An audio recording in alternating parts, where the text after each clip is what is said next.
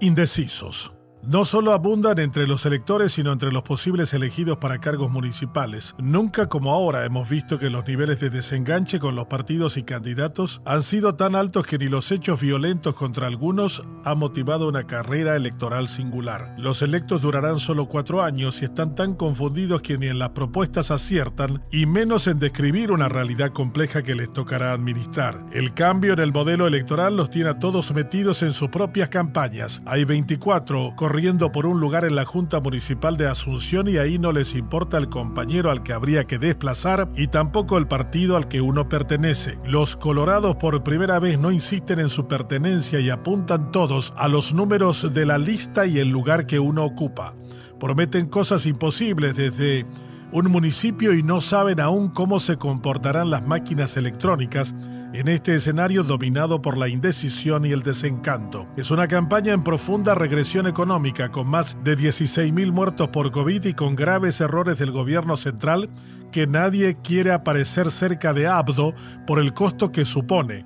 Y ya sus compañeros ocasionales de ruta en la operación cicatriz preparan toda la artillería para culparle de la derrota todos con el puñal bajo el poncho, hablando de habilitar hospitales, escuelas, centros de trabajo comunitario, pero nadie prometiendo reducir la obscena burocracia que se ha convertido en un lastre de cualquier municipio consume el 70% del impuesto inmobiliario, dejando menos del 30% para gastos de inversión, cuando por ley debería ser lo opuesto.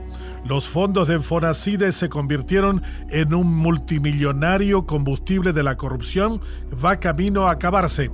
Con el nuevo acuerdo que surgirá en Itaipú, deberán salir a cobrar el impuesto inmobiliario, que nunca resulta simpático cuando los evasores son los que sostienen las campañas y a los electos.